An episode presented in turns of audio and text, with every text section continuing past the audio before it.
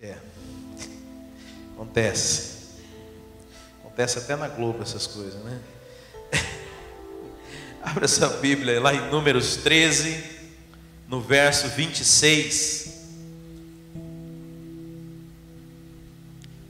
Números 13, 26. Os irmãos sabem que nesses, nesse último mês, nessas semanas, o Senhor escolheu a, aquele momento que o povo de Israel viveu na, durante a Páscoa, durante a saída da escravidão do Egito. O Senhor escolheu essa, esse, é, essa porção das Escrituras para falar aos nossos corações nesses dias. E eu gostaria de continuar na sequência do que as coisas vêm acontecendo. Né? Eu, eu compartilhei com os irmãos que é, eu consegui enxergar, Deus me mostrou muitos paralelos desse tempo que nós temos vivido, da pandemia, com aquilo que aconteceu com aquele povo no Egito. Né? Quem se lembra dessa? Quem está acompanhando a sequência de palavras? Amém? Então, Deus tem mostrado para nós que esse é um tempo de oportunidades, um tempo de libertação. Mas como eu tenho insistido para os irmãos, o objetivo de Deus não é que nós venhamos a parar no deserto. Você sabe, quando Deus ouve a oração do seu povo, tira aquele povo da escravidão no Egito, o propósito de Deus não é que o povo fique vagando no deserto. Né? E quantos crentes a gente vê, fala, como é que você está, meu irmão? Fala, não, Estou passando por um deserto. Deixa eu dizer, seu lugar não é no deserto. Amém? Deserto é o lugar onde Deus trabalha com você. Deserto é onde Deus prepara você. Mas eu quero dizer que há uma herança, há algo, há uma promessa de Deus. E trazendo talvez para um paralelo desses dias, eu quero dizer que se você realmente aproveitou, se você entendeu algumas coisas de Deus, você entendeu o que Deus está fazendo? Eu quero dizer que o objetivo dele é te inserir numa terra prometida. O objetivo de Deus é te inserir num estilo de vida onde você é tremendamente abençoado, um estilo de vida do reino dos céus. Sabe, é isso que Deus quer para cada um de nós aqui. E quiçá nós venhamos a entrar nessas promessas de Deus. Sabe, tem muitas pessoas que acreditam que as promessas de Deus são automáticas. Não, é Deus prometeu, ele vai cumprir. Deixa eu deixa eu jogar um balde de água fria aqui. Não é bem assim não.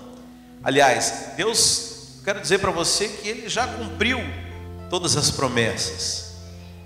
Mas há algo que a gente precisa fazer, algo que a gente precisa entender. E se você olhar para a história desse povo que saiu do Egito, que viveu tanta coisa no deserto, eles chegam diante da promessa de Deus, diante daquilo que os moveu por tudo aquilo, e eles não herdam aquilo que Deus queria que eles experimentassem. Irmãos, essa é, é, é se há algo na minha vida que eu tenho o cuidado é de não é, é de deixar de experimentar aquilo que Deus tinha para mim. Se há, se há um medo, eu sei que a palavra medo não é um, uma palavra bonita no vocabulário cristão, mas é a palavra de Deus mesmo que fala lá em Hebreus 4, fala assim: irmãos, temamos para que nós não entremos na promessa, ou seja, tenha cuidado para que você não fique de fora da promessa de Deus, para que você deixe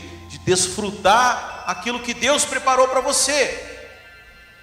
Agora, se se Deus preparou, se Deus fez, se Deus abençoou, o que me impede de poder desfrutar das promessas de Deus? Isso que eu queria falar hoje com você, a parte que lhe cabe, aquilo que, ah, o que, que nós devemos fazer diante de, de algo que o Senhor deseja. Sabe, e é interessante porque quando você vê esse, esse povo que Deus leva para o deserto, eles entenderam a promessa de Deus, mas faltou alguma coisa para eles. E, infelizmente, muitos crentes salvos vivem muito aquém daquilo que Deus preparou, né?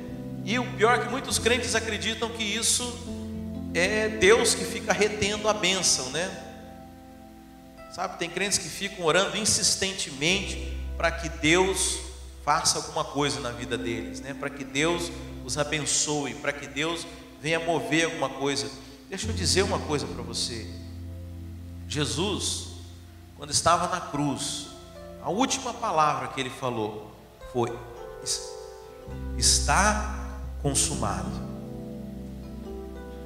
Está consumado. A Bíblia conta, irmãos, que Deus, quando criou o mundo, no sétimo dia, Deus descansou. Eu sei que você pensa em descanso, né? Alguém que senta muito cansado, mas é difícil a gente entender como que o Deus Todo-Poderoso ele se cansa, afinal ele criou o mundo só com a sua palavra. Então descanso não tem muito a ver com estar cansado, mas descanso tem a ver em você se deleitar, em você em algo você algo que está concluído. Então a Bíblia fala que lá no sétimo dia da criação do mundo Deus descansou. Mas você sabe, alguma coisa interrompeu o descanso de Deus. Porque Jesus falou assim: O meu Pai trabalha até agora e eu também. O que será que interrompeu o descanso de Deus? Quem arrisca dizer? O pecado do homem. O pecado do homem interrompeu o descanso, porque aquilo que estava pronto, agora exigiu de Deus todo um trabalho para novamente enviar o seu filho, resgatar, pagar o preço e nos restituir aquilo que foi tomado, que foi roubado de nós por Satanás. Então, Jesus, quando ele conclui a obra, conclui, quando ele restaura as coisas para o mesmo, é, é, para aquilo que Adão tinha, porque a Bíblia fala que Deus entregou a terra para Adão. Quando Jesus conclui a sua obra, ele fala assim: está consumado. Então, naquele momento, Deus volta a descansar. Os irmãos estão acompanhando? Estão entendendo a lógica? Mas será que Deus não voltou a trabalhar depois disso? Bem, a Bíblia fala lá hoje que Jesus está assentado à destra de Deus. Então veja, o nosso sumo sacerdote hoje está sentado. Você sabe o que isso significa? que a obra está concluída. Né? Eu falei aqui já do Velho Testamento, no, no tabernáculo não havia lugar para o sacerdote sentar, porque a obra nunca, nunca acabava. Mas eu quero dizer que hoje o sumo sacerdote está assentado, ou seja, está concluído.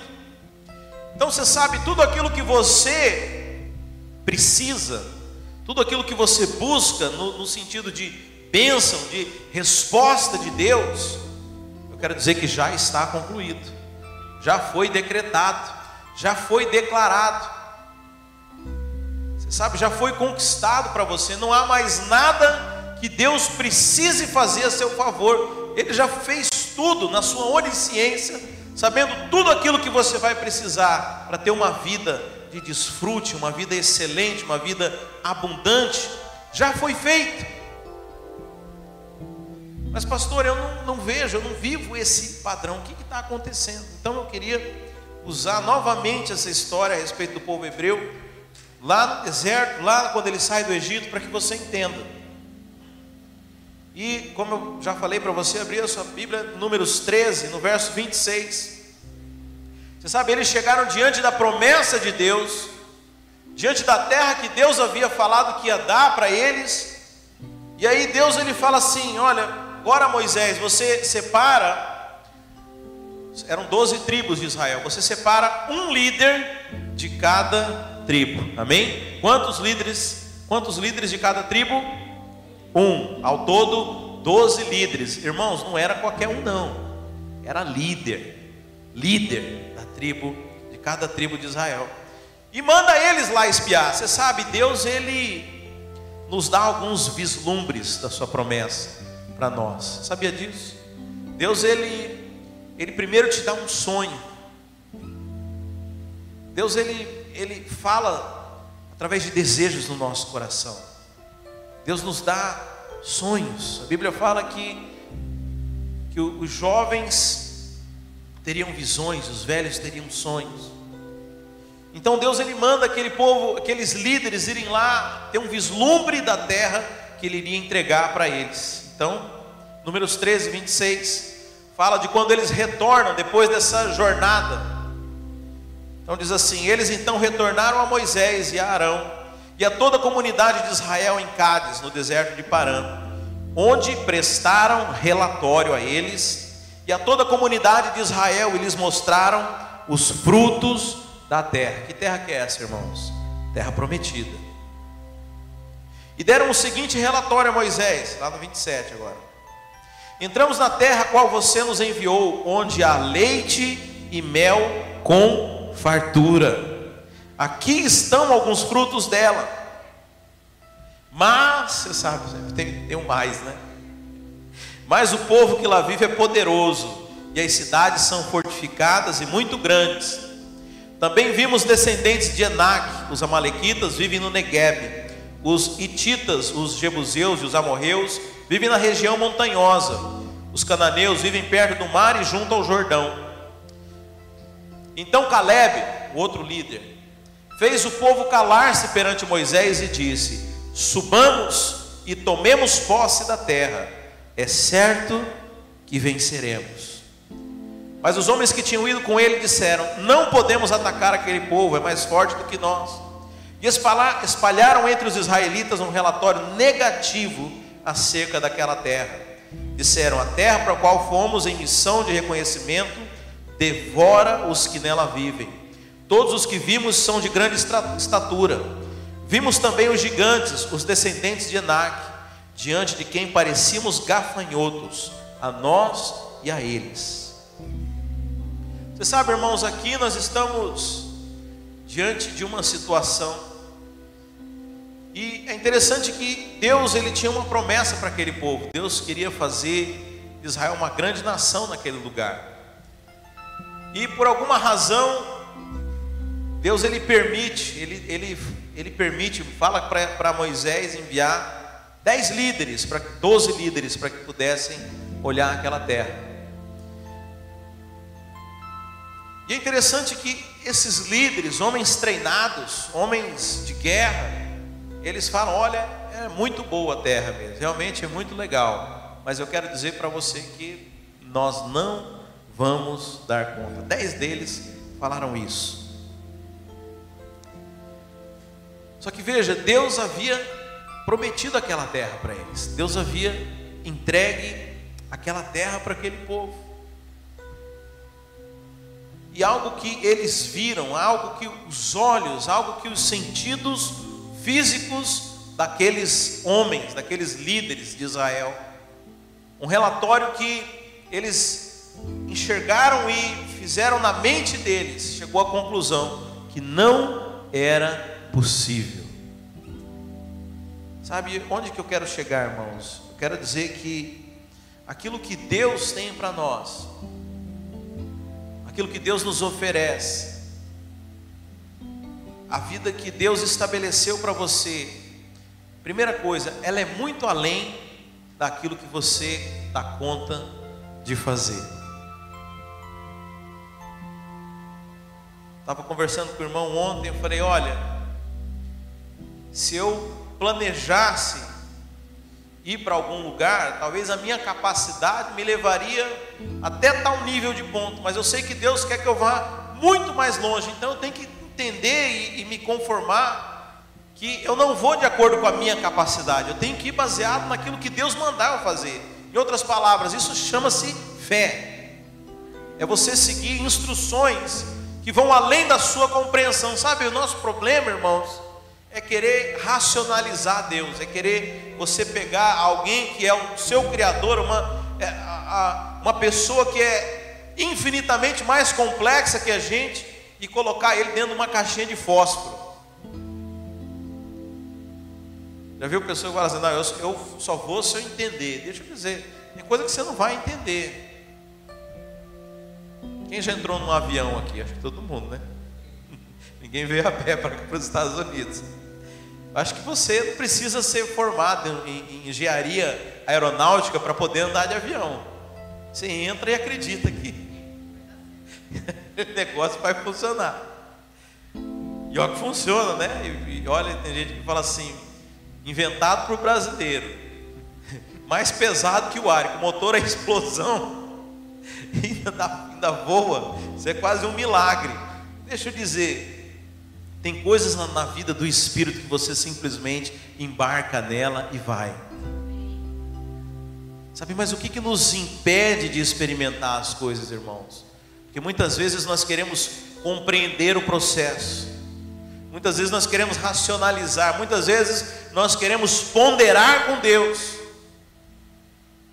e falar: Deus, você tá, disse que é isso aqui, mas veja, eu fiz uma avaliação aqui, Deus, e queria te dizer, talvez o Senhor não percebeu, mas olha, olha essa circunstância aqui. Talvez o Senhor, o senhor não esteja vendo, mas ó, dizem que está em crise. O senhor não leu os jornais, não, Deus? Está vendo aí? Está todas as empresas fechando. Você sabe, ao relatório daquele, de dez daqueles espias, a Bíblia fala primeiro que eles falam com Moisés, mas depois fala que aqueles dez eles saíram espalhando no meio do povo de Israel. Sabe, a Bíblia fala que a fé vem pelo ouvir, mas deixa eu dizer, incredulidade também vem pelo ouvir. Pergunto para você, o que, que você tem escutado? O que, que você tem enxergado? Quem são as pessoas que você toma conselho? Quem são as pessoas que você escuta, que você conversa, que você compartilha os seus sonhos? Sabe, muitas vezes o diabo tem usado dessas circunstâncias para nos tirar aquilo que o Senhor nos deu. É interessante que Deus já havia entregue aquela terra para eles, mas você sabe, às vezes quando a gente pensa que Deus vai nos dar alguma coisa, e eu sei que o nosso conceito de dar é realmente pegar e entregar na mão, mas não é assim que Deus faz, irmãos. Quando Deus fala, vai guerrear com tal povo, eu já entreguei aquele povo nas suas mãos, mas deixa eu dizer, você precisa ir para a batalha, você precisa se posicionar. Sabe, essa é a maravilha da, do projeto de Deus, que Deus nos, nos permite de sermos os seus colaboradores. Mas muitas vezes nós simplesmente nos atemos às circunstâncias e duvidamos do nosso Deus, duvidamos daquilo que Deus e prometeu para nós e ficamos imobilizados pelas circunstâncias, ficamos paralisados por, com, com as ameaças que o mundo prepara para nós. Sabe, isso impediu aquele povo de poder desfrutar daquilo que Deus tinha para eles. Aliás, dois homens, dois líderes apenas, olharam aquela terra, Josué e Caleb, e eles falam assim: realmente, essa terra tem gigantes, realmente existem muitas dificuldades, mas o Senhor disse, o Senhor prometeu, o Senhor vai nos entregar. Amém? Agora nós temos também uma outra questão, irmãos, porque você sabe, muitos crentes, e aí nós vamos para um outro lado também, eu sempre falo isso para os irmãos. Você tem os crentes que são muito práticos, muito, é, muito pragmáticos, e eles acham que eles têm que fazer tudo, e muitas vezes acabam fazendo Ismael, acabam fazendo a obra da carne. Mas você tem também crentes que falam assim: não, Deus vai fazer. Deus vai prover, Deus vai prover, Deus vai prover. E simplesmente eles sentam, cruzam os seus braços, pensando que descanso é uma espécie de passividade. Mas não é assim que Deus quer que nós procedemos. Nós precisamos entender, porque há, uma algo muito tênue aí, e, e, às vezes nós temos que avaliar por que, que nós não temos desfrutado das coisas de Deus. Sabe, quando Deus te fala que Ele vai te entregar alguma coisa, Ele espera que você haja. Você sabe, fé tem a ver com agir, fé tem a ver com você, com uma atitude. Fé é, é, é, é indica uma atitude, não uma passividade. Agora, não é você fazer aquilo que Deus vai fazer, mas é você agir de acordo com a sua fé, com aquilo que Deus mandou você fazer. Então, para aqueles homens ali, usando esse exemplo da Bíblia para Josué e para Caleb, Deus falou que entregar eles e entregar os inimigos em suas mãos. Agora eu pergunto para você: você acha que eles tinham que ficar sentados esperando que, que alguma coisa acontecesse, aqueles povos morressem sozinhos? Ou você acha que eles foram para a guerra confiantes que Deus daria a vitória para eles? Sabe isso que nós temos que entender, irmãos, que quando o Senhor nos promete algo, já é nosso, mas nós precisamos entrar na posse daquilo. Não entrar numa luta duvidando se aquilo vai vai dar certo ou não, mas sabendo, escutando a Deus, ouvindo a Deus cada passo, para que a gente possa desfrutar, para que a gente possa tomar posse. Sabe, e eu tenho falado, irmãos, que nesses dias têm sido dias de definição. Sabe, o Senhor tem feito muitas coisas ah, que tem colocado o mundo de cabeça para baixo, tem invertido, as coisas têm mudado. E você tem. Ah, e você tem escutado muito mais líderes, né, muito mais espias com relatórios negativos, mas eu quero, pelo menos na sua vida, ser alguém que traz um relatório positivo. E quero dizer que aquilo que o Senhor deseja fazer através da sua vida, como eu falei, Deus ele nos dá vislumbres. Você quando chegou aqui, provavelmente você tinha um sonho. Deus às vezes tem colocado algo no seu coração, um desejo. Mas muitas vezes a gente olha para as circunstâncias, começa a fazer as contas, começa a, a, a, pensar e fala, não, isso aqui eu acho que acho que não vai dar certo, não, acho que é, acho que não vai ser desse jeito. Sabe, eu quero dizer que não importa o que as circunstâncias têm falado para você. Se Deus falou, é porque já está feito. Você sabia disso? Você sabe como que o universo foi criado? Deus falou assim: haja luz, houve luz. Haja firmamento, houve firmamento. Deus, quando fala, Ele já cria. Deus, quando fala, Ele cria. Eu quero dizer que toda a realidade já foi criada. E ela se encontra hoje estabelecida no mundo do espírito. Mas você sabe, ao mesmo tempo que Deus cria, olha o que é lindo, irmãos. Como eu falei, ele ele permite que nós sejamos seus colaboradores. Se você olha ali em Gênesis 1 sobre a criação, a Bíblia fala que Deus criou as árvores, criou as sementes, lançou as sementes na terra, mas tem um detalhe: Deus esperou o homem ser criado para poder mandar a chuva. Porque a Bíblia fala que Deus não havia mandado a chuva antes. Porque as sementes não podiam brotar, porque não havia o homem para lavrar a terra. Estava tudo pronto. Precisava o homem chegar lá. Sabe, eu quero dizer que na sua vida, a história que Deus estabeleceu para você já está pronta. Mas é uma questão de você estar na posição de você entender, Deus, agora eis-me aqui, começa a liberar aquilo que o Senhor quer, começa a fazer, sabe, irmãos, quando nós tomamos uma decisão, quando nós entramos na posição correta, você sinaliza para Deus, pode começar. Você sabe por que, que algumas coisas não começaram a fluir na sua vida ainda? Por uma questão de posição. Deus está aguardando a posição correta para poder mandar chuva na sua vida. Sabe, tem coisas que às vezes a gente quer, mas a gente não está preparado. Tem coisas que a gente quer, mas no lugar errado, na hora errada, do jeito errado. E às vezes a gente fica achando que é Deus que não quer abençoar, Deus que não quer mandar, e aí a gente começa a entrar naquela guerra, né? Oh Deus, por favor, manda gente aqui para a igreja, como se Deus assim não tivesse muito afim, né? Que as igrejas tivessem cheias de pessoas. como se Deus não tivesse a vir que as pessoas se convertessem. É, é esquisito. Estou usando esse eu não oro assim, irmãos. Longe de mim orar desse jeito. Mas eu estou usando isso como um exemplo bem escrachado, porque às vezes parece que Deus não quer te abençoar, né? Deus não quer te dar uma casa, Deus não quer te dar um carro, Deus não quer te dar um trabalho. Fica parecendo que Deus é, sei lá, mesquinho.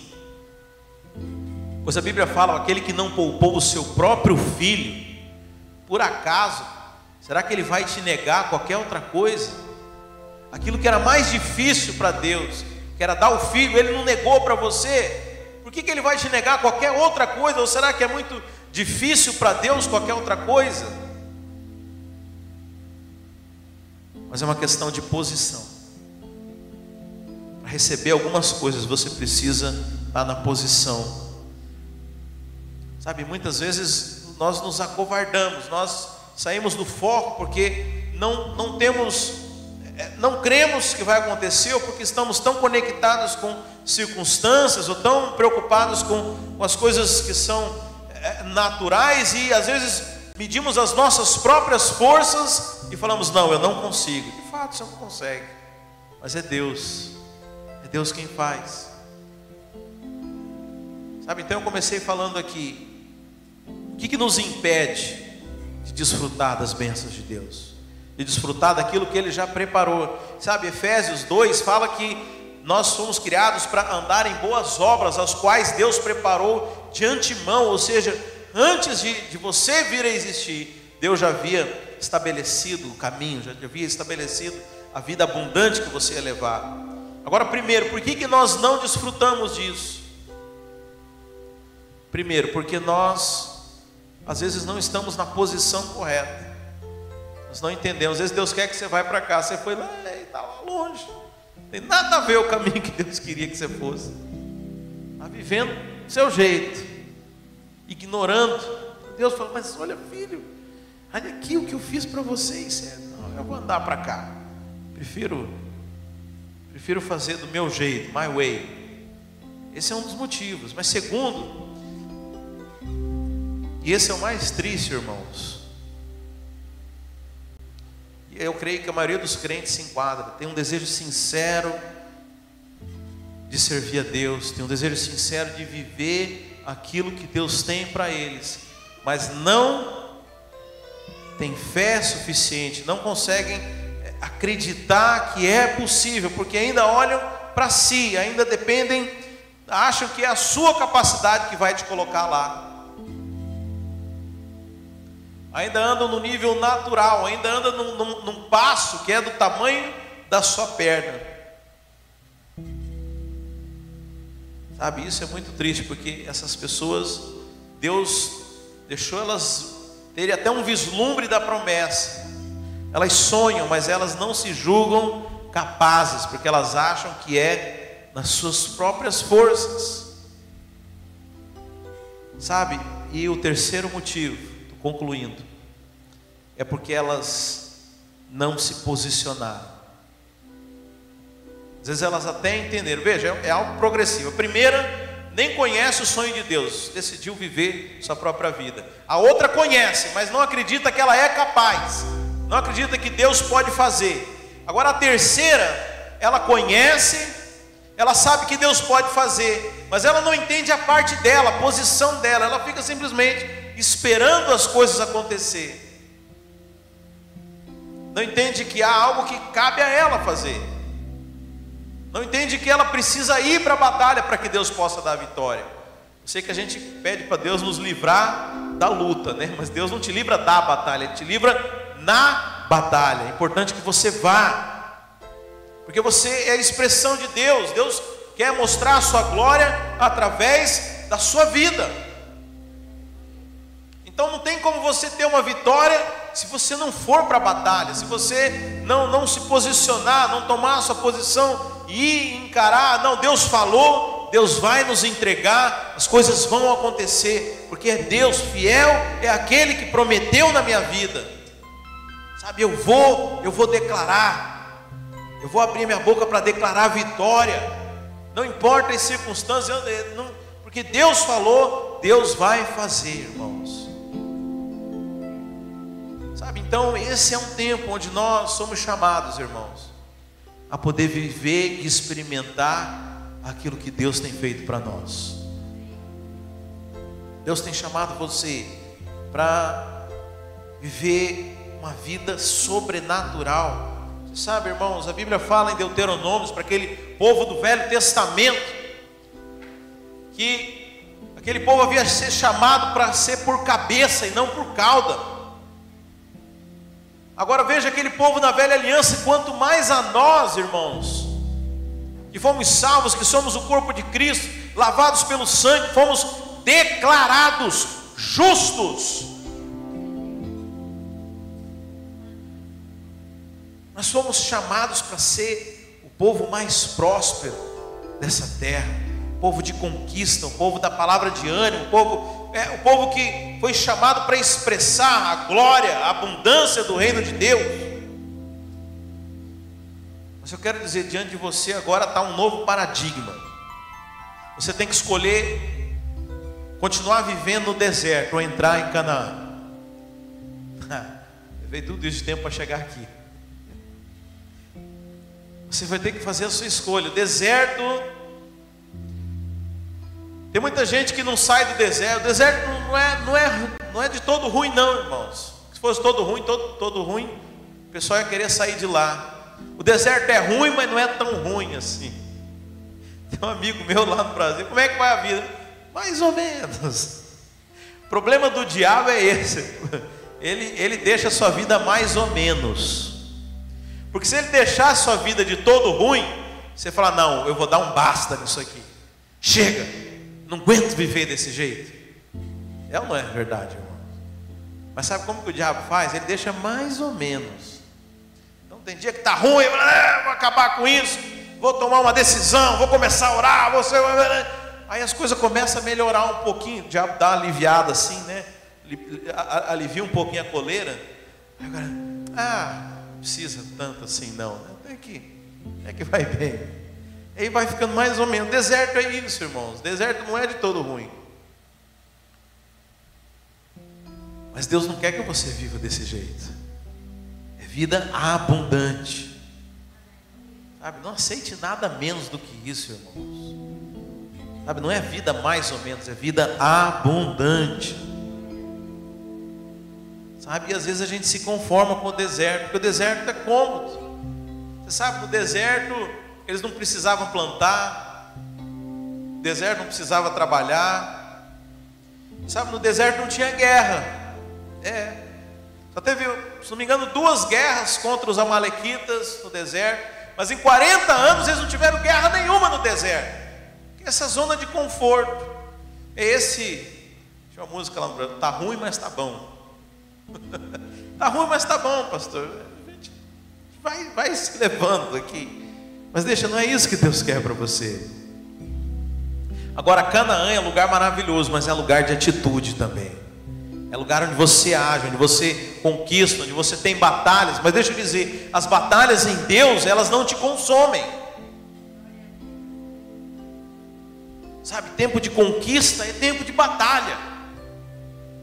É quando você começa a sonhar, entender e você age de acordo com aquilo que Deus está falando. Então, esse é o tempo, irmãos. Nós estamos, você vê, nós estamos acabando esse tempo onde o mundo parou, onde as coisas foram colocadas de cabeça para baixo. Eu pergunto para você, qual vai ser a sua atitude daqui para frente? Você vai continuar levando as coisas com a barriga ou você vai tomar uma decisão? uma virada, você vai viver uma vida diferente, você vai começar a viver aquilo que Deus tem para você, vai se levantar e vai conquistar as coisas que o Senhor já te entregou. Sabe, é um tempo de decisão. Sabe o que te impede? O medo, é a preguiça, é a zona de conforto.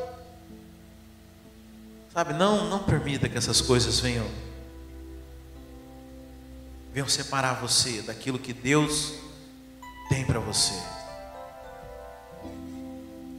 Não permita, não negocie, não negocie a sua herança. Sabe, a Bíblia fala de Jacó, Esaú. Fala do choro de Esaú, porque ele trocou a sua primogenitude por um, por um prato de lentilha. Eu ficava pensando, quando eu li a Bíblia, eu falava, Deus, mas que exemplo mais tosco, perdão da palavra. O cara trocou herança por um prato de lentilha. Deus falou: Pois é, é isso que muitos filhos estão fazendo. É que para nós parece que é algo. Não, o cara trocou o ministério por uma carreira. O cara trocou o ministério por ser bem sucedido na vida. Para Deus é como um prato de lentilha isso aí, viu? Porque a gente não tem noção do que, que é a nossa herança eterna, irmãos. Sabe, muitas vezes a gente negocia a vida que Deus tem para nós por algo que é tão, tão cômodo, tão pequeno, tão tacanho. Essa sexta-feira a gente estava fazendo a, a, nossa cela online, né? Eu convidei o pastor Hamilton lá do Brasil e ele falou algo que me tocou profundamente. Ele foi lá naquela passagem na Bíblia que fala assim, daquele servo que é negligente, e a Bíblia fala que ele pensava consigo: o meu Senhor tarda. E por isso ele largou mão da obra. E ele falou: o senso de urgência, a expectativa da vinda do Senhor é o que motivou os homens de Deus a trabalhar. Sabe, você vive como se Jesus fosse voltar a qualquer momento? Ou você pensa como esse, ah, não, meu Senhor tarda, deixa eu cuidar dos meus negócios aqui, dia eu vejo isso. Sabe? Você não pode pensar assim. Ah, mas pastor, e se Jesus não voltar na minha geração? Se Jesus não voltar, você vai até ele, eu tenho certeza disso. Se Jesus não voltar nos próximos 100 anos, bem, se ele não voltar, eu, nós vamos até ele em 100 anos, velho. Então, querendo ou não, voltando ele ou você indo, em pouco tempo você vai estar diante dele. Sabe, será que a gente vive considerando que Jesus está próximo? Será que a gente vive como a igreja dos últimos tempos? O que será que nós vamos falar para o nosso Senhor? Não, Senhor, eu fiz a Sua vontade. Eu fui onde o Senhor queria. Eu tomei posse das coisas que o Senhor conquistou. Você sabe, porque Jesus, quando ele entrega o seu sangue pelo mundo, ele conquista, ele, ele compra a terra de volta. Mas ele deixou para os seus filhos, ele deixou para a sua igreja, para cumprir aquilo que era para Adão ter feito: crescei, multiplicai e dominai. Agora eu pergunto: a igreja do mundo hoje é a igreja que cresce? É a igreja que multiplica? É a igreja que domina? E quando eu estou falando de igreja, mano, não estou falando de denominação, não. Ah, a igreja A, B ou C, eu estou falando de nós. Nós somos a igreja da nossa geração. Será que é isso que nós temos vivido? Crescimento, multiplicação e domínio? Sabe, é isso que ele vai querer saber de nós. Fala, eu fiz o trabalho, eu derramei o sangue. E aí, você foi lá, conquistou, tomou posse, dominou, exerceu o governo no mundo, você expressou Sabe, a decisão é nossa, irmãos. A decisão é diária. Sabe, eu espero que, que esse seja um tempo de recomeço, mas um tempo de decisão, onde você decida sair do deserto e entrar na Canaã. Canaã representa tudo aquilo que Deus preparou para você. E se você tem alguma dúvida, se você tem algum medo, você sabe porque quando eu era mais novo, é, eu sei que os irmãos não tinham uma, uma, uma, imagem muito boa de Deus, não. Era mais ou menos assim. A nossa igreja, onde a gente servia, tinha uma missão, tinha, uma, tinha um ponto de pregação lá numa aldeia indígena.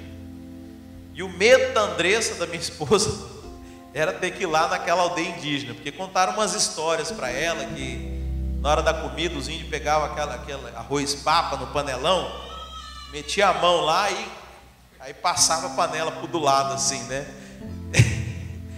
E aí diz que o banheiro era assim, duas tábuas e um buraco, né? Cheio de mosca lá. Então, o desespero da Andressa era ir para essa tribo indígena. E a gente, inclusive, você conseguiu sair ilesa, né, Andressa? Escapou, nunca foi lá. Mas aqui o que, que a pastora falava para gente? Olha, não fala que você não gosta que Deus vai te mandar para lá, viu? Fala que você não gosta de fazer tal coisa, que Deus vai mandar você fazer. É a imagem assim, meio de Deus carrasco. Um Deus meio sarcástico. Deixa eu dizer, Deus não vai fazer isso com você. Então, o medo dos crentes de viver a vontade de Deus, qual que é? Ah, vai que Deus manda eu fazer algo que eu não gosto. Vai que Deus, sei, né? Vai que, eu, que eu não, não vai ser tão bom quanto a vida que eu escolhi. Essa é a mentira do diabo. Você sabe o que, que o diabo falou para Adão? Olha, você está vendo? Deus te deu todas essas frutas aqui, ó. Todas essas árvores. Mas a melhor a melhor mesmo é essa aqui, ó. E ele não deixou você comer. Sabe que no fundo, todo ser humano tem essa dúvida de Deus. Fala assim: será? Deus não sabe de nada, eu é que sei o que é bom. Isso aí que Deus está falando não deve ser o melhor. Você já parou para pensar nisso? Mas deixa eu dizer: a vontade de Deus é boa, perfeita e agradável. Sabe, Deus falou para o homem assim: crescer e multiplicar, né? Você sabe, hoje nós somos descendentes do Espírito vivificante, e nós nos multiplicamos espiritualmente. A Bíblia fala que aquilo que é, que é, da, que é fruto da carne é carne, aquilo que é do Espírito é Espírito. Então, hoje, como nós temos o Espírito vivificante, que é Jesus, nós nos multiplicamos no Espírito. Mas Adão era alma vivente, então ele se multiplicava na carne. Então, uma ordem de Deus para Adão, qual foi? Multiplique-se. Pergunto para você: namorar é bom ou não? Porque a vontade de Deus sempre é boa, irmãos. Então veja, Deus falou para Adão: namora muito com Eva. Porque fazer a vontade de Deus é a coisa mais prazerosa que existe na vida, irmãos. Como eu falei, agora nós somos espírito vivificante. Nós geramos no espírito, mas eu quero dizer, é tão prazeroso quanto, irmãos, você cuidar de vidas, você, você gerar seus filhos espirituais. Sabe, então essa é a decisão para nós. Vida de deserto. Você sabe, deserto tem milagre de Deus, porque é a única coisa que pode acontecer é milagre. Você não pode plantar, você não pode fazer nada. Mas Canaã tem seu trabalho. Canaã, a terra da promessa, você vai ter que trabalhar, você vai ter que fazer as coisas.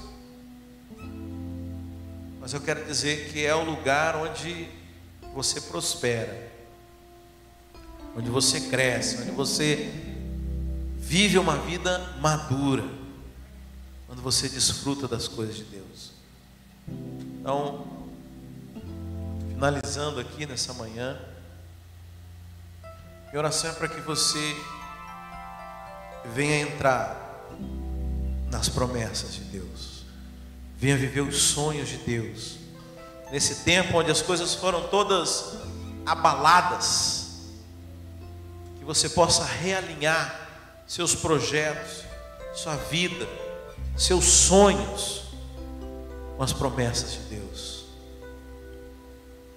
Sabe, que não seja o medo, que não seja o olhar para si mesmo, que não seja a sua inércia, a sua falta de atitude que venha te separar a desfrutar tudo aquilo que o Senhor Deus quer fazer na sua vida, nesse tempo. Amém, queridos? Coloque de pé, vamos orar ao Senhor.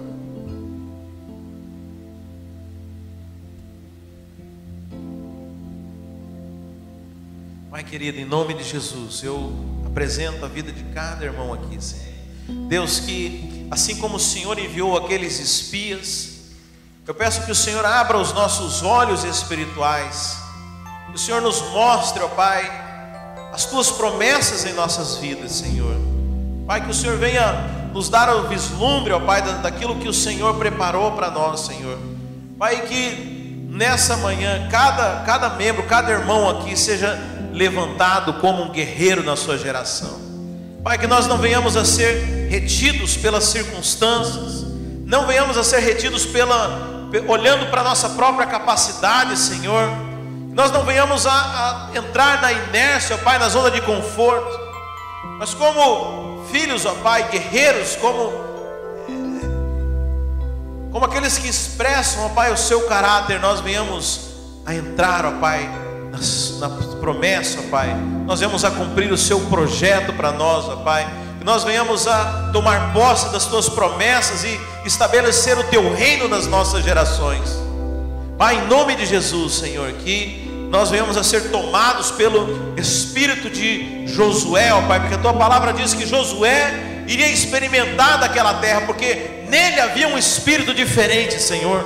Pai, que o Senhor ache em nós, ó Pai, um espírito como o de Josué, Senhor. Um espírito que atende a sua voz, ó Pai. Um espírito que ouve o seu pastor, ó Pai. Ouve a tua voz e, e age, Senhor, e avança Pai, e toma posse das tuas promessas, Senhor.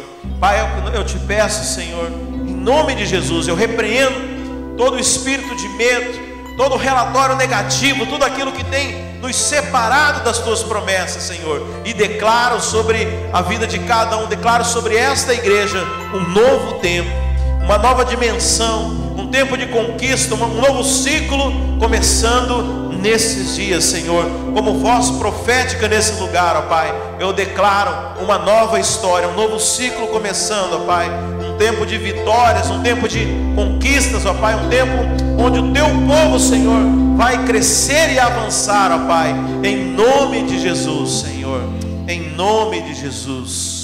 Glória a Deus, glória a Deus. Nós estamos encerrando, irmãos. Ah, quem está assistindo, eu quero. Uh, coloca, por favor, as, as, informações aqui. Não. É, desse lado aqui. Para quem. que Desse lado? Ok. Para quem quiser ofertar, quem quiser enviar a sua oferta, o seu dízimo, quem está aqui depois, no final, pode ir lá no fundo, né, respeitando as regras de distância social. Sempre lembrando, nós estamos usando máscara.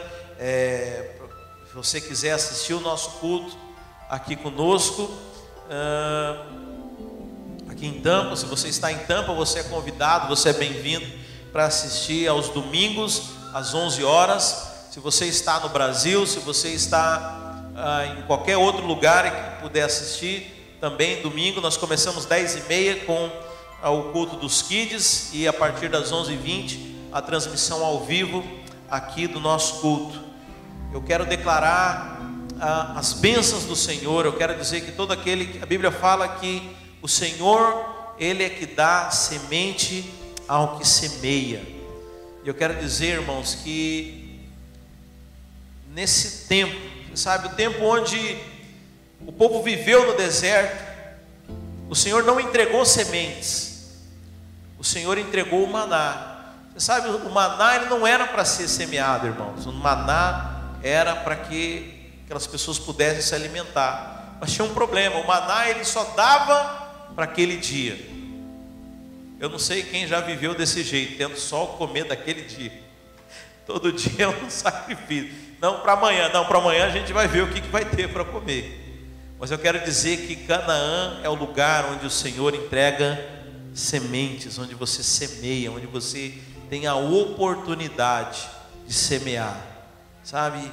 E o apóstolo Paulo, quando ele fala lá em 1 Coríntios 6, ele fala: aquele que dá semente ao que semeia, sabe? Eu quero dizer que esse tempo, o Senhor, ele, ele em Canaã, no lugar onde Deus quer que você esteja, o Senhor vai te entregar sementes para que você seja um semeador, porque você foi chamado para abençoar essa terra, onde você tocar as suas mãos será bendito. Onde você colocar os seus pés, será bendito. E o Senhor, Ele tem isso para nós. Nós somos chamados para ser abençoadores dessa terra, irmãos. Ah, pastor, mas esse país aqui é tão rico, tem tanto dinheiro. Pois é, é um país muitas vezes tão pobre porque só tem dinheiro. Precisa de tantas coisas, irmãos. E você foi chamado para abençoar essa terra. O seu chamado é um chamado para ser semeador. Sabe? Eu quero dizer que isso é uma realidade que nós adquirimos por fé. Sabe, ainda que, novamente, por que, que aquele povo não desfrutou da promessa? Porque eles olharam para as circunstâncias e deixaram que o medo tomasse eles, mais do que a fé que eles tinham na palavra de Deus. Eu quero dizer, não deixe o medo roubar de você a oportunidade de você ser um semeador sabe? Mas exerça com fé. Creia que fiel é aquele que prometeu as coisas na sua vida. Amém, meus queridos? Que o Senhor te abençoe, que o amor de Deus o Pai, que a graça do nosso Senhor Jesus e as consolações do Espírito Santo de Deus sejam com todos nós, desde agora e para todos sempre. Amém. Dê um aceno para o seu irmão, dê uma semana de vitórias, em nome de Jesus. Vai na paz, meus irmãos.